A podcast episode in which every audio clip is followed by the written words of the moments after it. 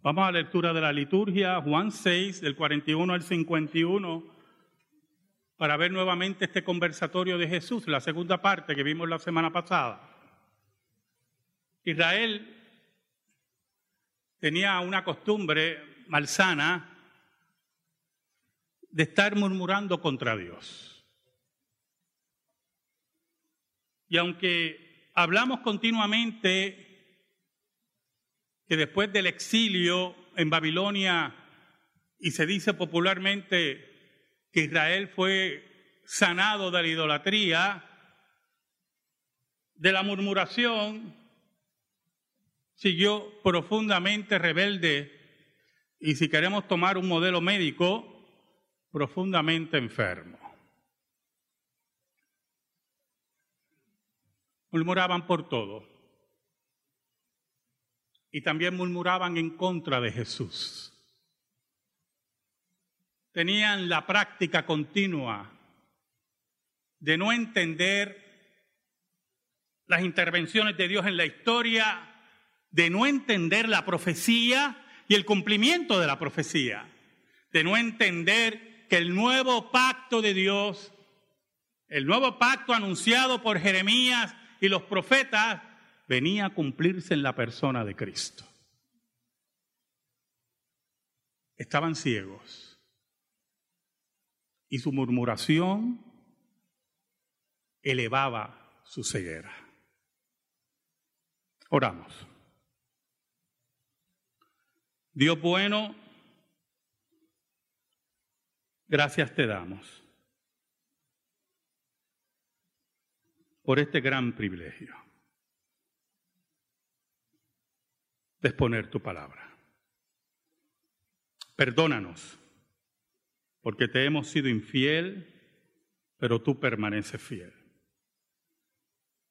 Escóndenos bajo la sombra de la cruz y que tu nombre sea proclamado llega al corazón de tu pueblo, llega a aquellos que tú has señalado para salvación y que la misma, por el poder del Espíritu Santo, llegue a lo profundo de su alma. En el nombre de Jesús oramos. Amén y amén. El versículo 41 y 42 del capítulo 6 nos dice, murmuraban entonces de él los judíos porque había dicho, yo soy el pan que descendió del cielo. Y decían, ¿no es este Jesús, el hijo de José, cuyo padre y madre nosotros conocemos? ¿Cómo pues dice este, del cielo he descendido? Los judíos tenían la capacidad truncada por su pecado. Los judíos estaban totalmente ciegos ante la persona de Jesús. Pero aún más, el judaísmo no tenía la capacidad de interpretar las profecías en forma correcta. Por lo tanto, cuando Jesús dice que he descendido del cielo, ellos entonces cuestionan. Jesús está en Galilea, conocen a Jesús desde niño. Y por lo tanto, cuando Él dice, he descendido del cielo, ellos cuestionan y dicen, pero vean acá, este no fue el que se crió entre nosotros. Este no fue el que vimos crecer. No conocemos a sus padres. ¿Qué quiere decir el que descendió del cielo? Entonces murmuraban como ocurrió en las diferentes rebeliones de Israel contra Dios. Para ellos descender del cielo era un evento portentoso, un evento que debía llevar a las mentes a cuestionar pero ellos veían en Jesús aquel niño, aquel joven que ellos vieron crecer. No entendían lo que decía, he descendido del cielo. Y por eso murmuraban, calumniaban, posiblemente se reían de Jesús.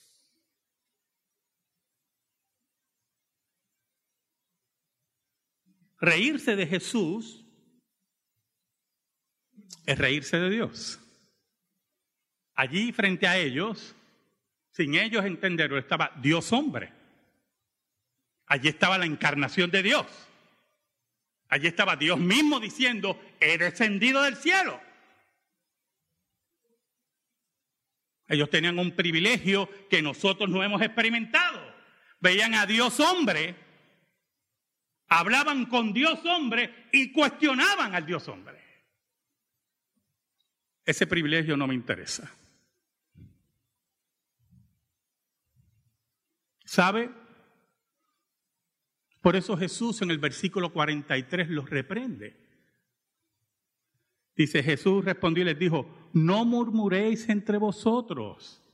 En pocas palabras, ¿por qué hablan en secreto? ¿Por qué murmuran? ¿Por qué cuchichean entre ustedes? ¿Por qué no confrontan? ¿Por qué no preguntan? Una señal de madurez en el creyente es la confrontación, ¿oyó? Número uno, la autoconfrontación. Muy importante, el creyente que no se confronta con la ley de Dios todos los días, el creyente que evade confrontarse con la ley de Dios, está en una profunda inmadurez espiritual o posiblemente no es creyente. Cuando Cristo nos habla que vuestro sí sea sí y vuestro no sea no, su base es la confrontación.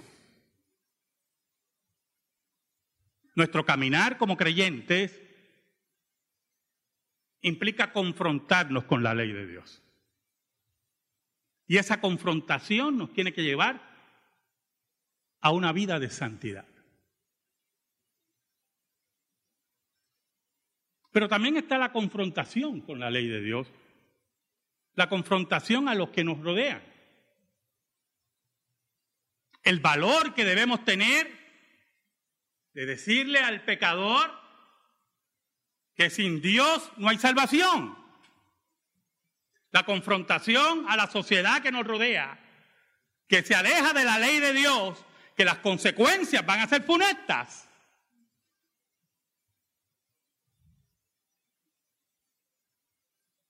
La confrontación que debemos tener con nuestros hijos,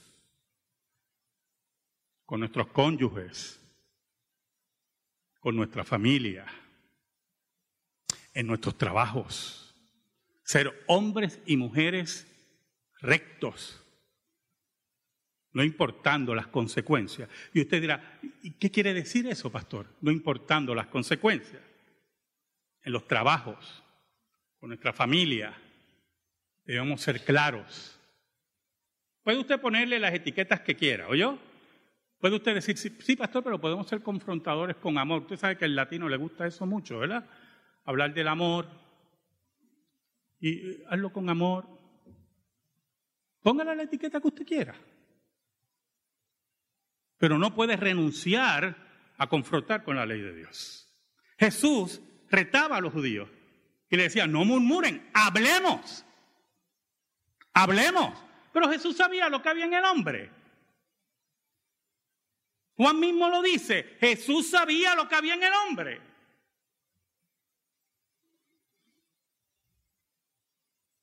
Por eso en el versículo 44 establece algo muy importante. Ninguno puede venir a mí si el Padre que me envió no le trajere. Y yo le resucitaré en el día postrero. El versículo es muy abarcador. Número uno, no importa la gente que estaba allí, la cantidad de personas, no importa el estado social de ellos, la estrata social de ellos, no importa si eran religiosos, profundamente religiosos, solamente aquellos que Dios había elegido iban a ser atraídos por el Padre a Jesús.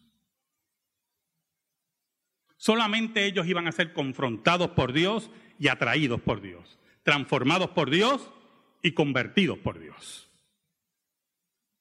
Nadie puede venir a mí si no lo envía el Padre.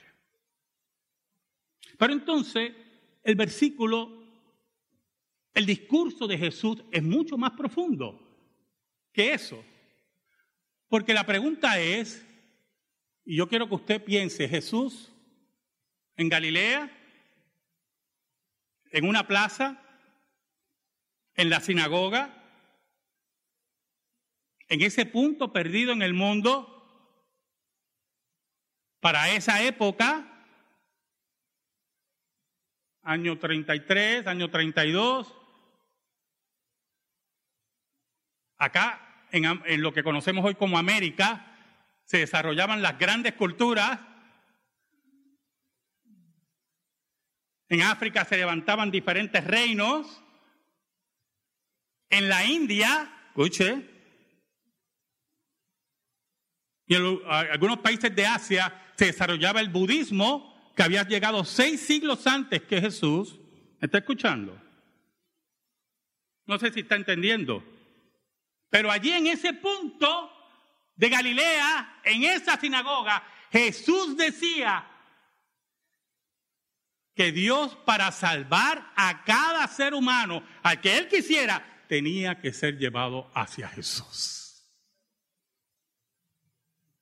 tenía que ser traído a los pies de Cristo.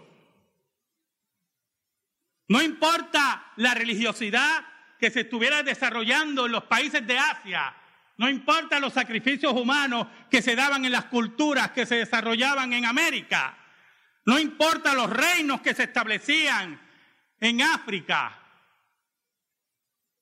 El punto de salvación y la singularidad de salvación estaba en la persona de Jesús. Y Jesús dice en esa plaza allí, en la sinagoga, que para ser salvo Dios tenía que traerlos a Él.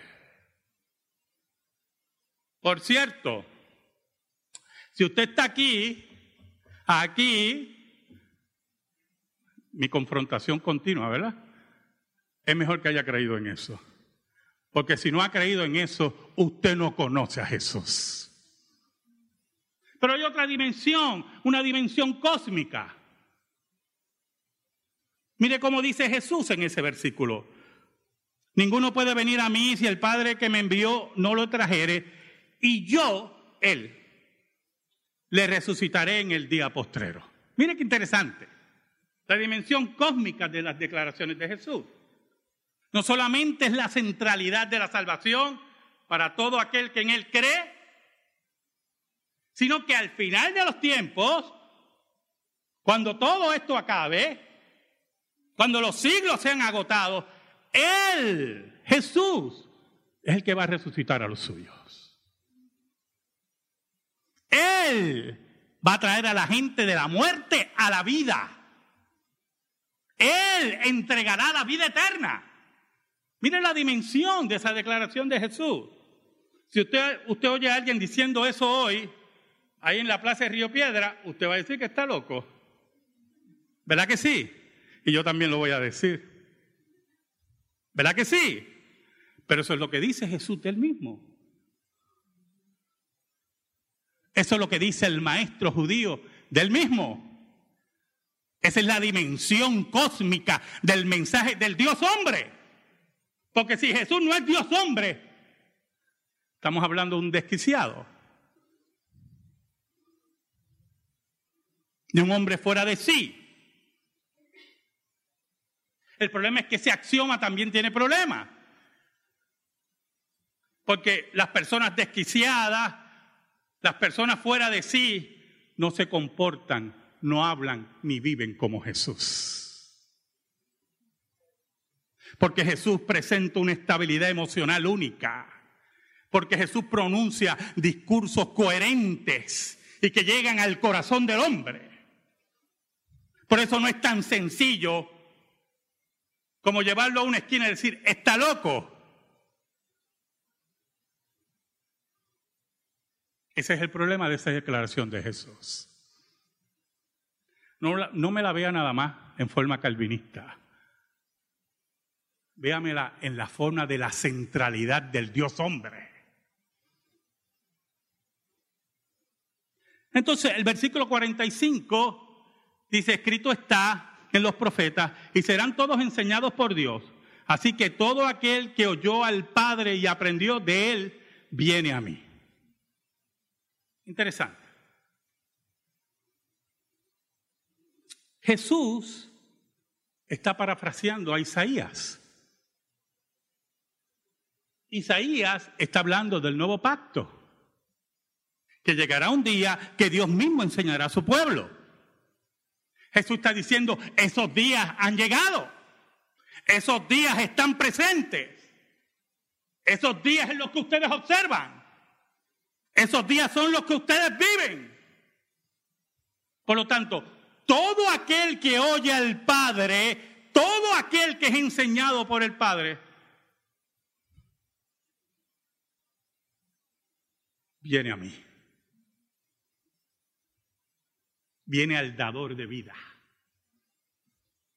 Aquí no hay caminos diferentes. Aquí no hay diferentes atajos para llegar a Dios. Aquí hay un solo camino. Que Dios te haya escogido y te lleve a la fuente de vida que es Jesús. Más nadie. Absolutamente nadie. Ahora, el versículo 46, Jesús quiere explicar algo. No que alguno haya visto al Padre, sino aquel que vino de Dios, éste ha visto al Padre. Entonces Jesús nos habla de la cercanía de la segunda persona de la Trinidad con la primera persona de la Trinidad. Jesús es aquel que ha visto al Padre. Jesús es aquel que es de la misma esencia del Padre. Pero Jesús es aquel que anuncia al Padre y tiene la capacidad, escuche bien, tiene la capacidad de anunciar al Padre correctamente porque Él ha vivido, está en el seno del Padre y ha aprendido del Padre. Jesús pertenece a la divinidad. Por lo tanto, las palabras de Jesús, las enseñanzas de Jesús son las enseñanzas del Padre. Cuando ellos escuchan a Jesús, escuchan a Dios Padre. Cuando ellos rechazan a Jesús, esa es la enseñanza, rechazan a Dios Padre. Nadie puede tener a Dios si no tiene a Jesús. El que no tiene al Hijo, no tiene al Padre. Por lo tanto, no importa lo que afirmaran los judíos que conocían a Dios, que tenían un pacto con Dios, si no conocían a Jesús, no conocían a Dios. Porque el que daba a conocer a Dios era aquel que había venido de parte de Dios. Ese era Jesús.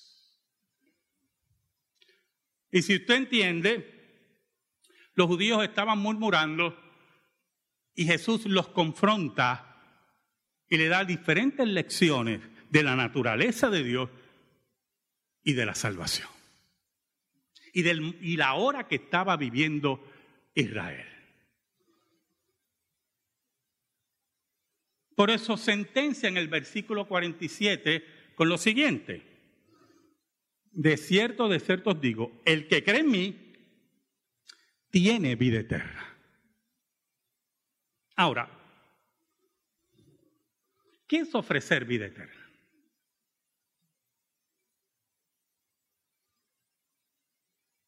Ayer, ayer yo le decía a, a las mujeres presbiterianas,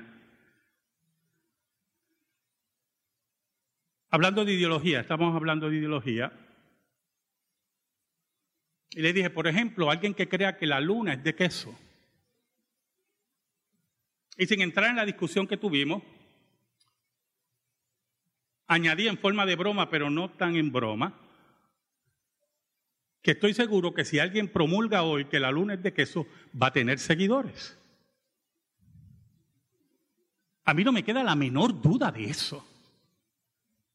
Pero la menor duda, si hay gente todavía organizados con dinero para promulgar que la tierra es plana, para mí no me llena de sorpresa que alguien diga que la luna es de queso y tenga seguidores.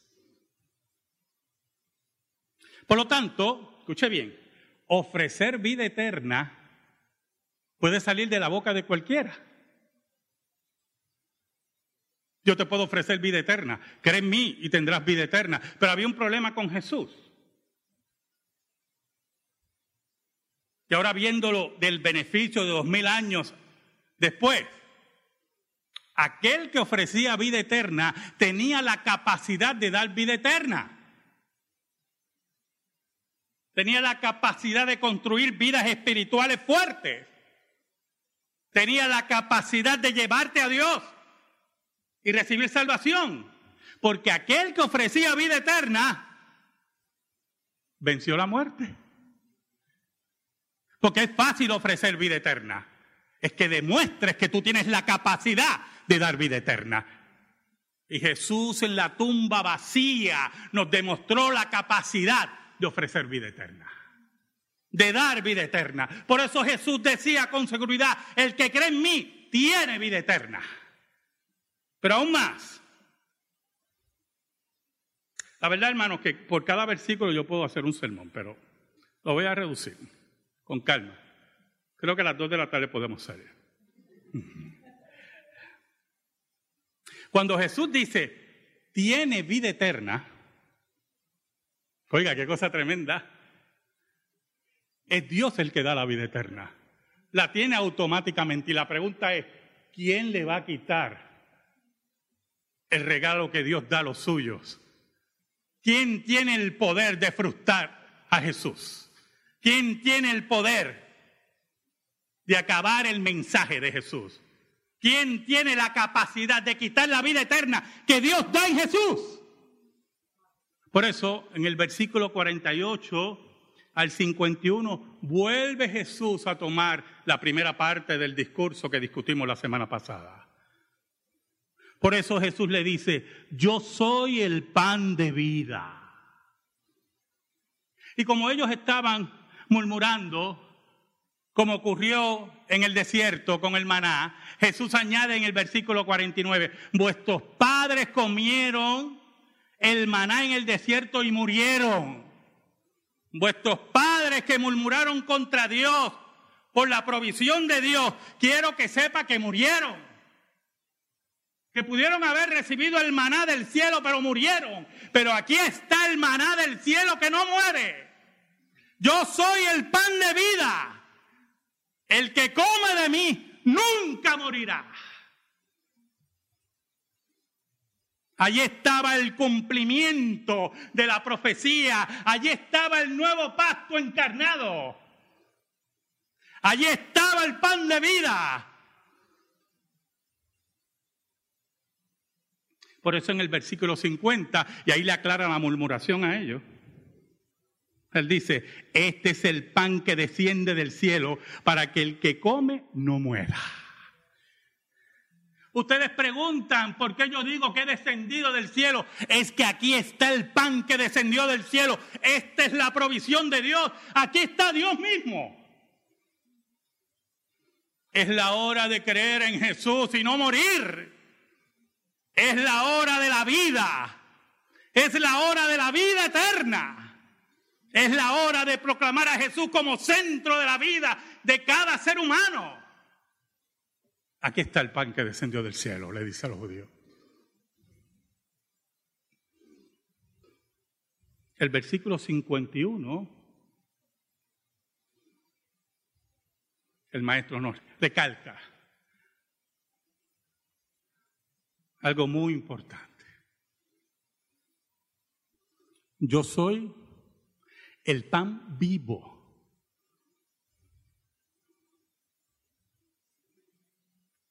Qué interesante.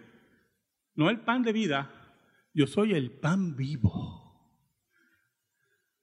Yo soy el que da continuamente vida, está diciendo. Aquí no hay nada pasivo. Aquí la conexión es con Dios. Es firme. Yo soy el pan vivo. Yo estoy presente, estoy vivo y viviré para siempre. Por eso el mensaje en Apocalipsis le dice a Juan, yo estuve muerto, pero ahora vivo por los siglos de los siglos. Aquí está el pan vivo, dice Jesús. Aquí está la vida continua de Dios que descendió del cielo. Si alguno comiere de este pan, vivirá para siempre. Y el pan que yo daré es mi carne, la cual yo daré por la vida del mundo. Allí Jesús anunciaba que era el sustituto de Dios. Allí Jesús anunciaba que era la solución de Dios. Allí estaba anunciando Jesús que era la vida de Dios.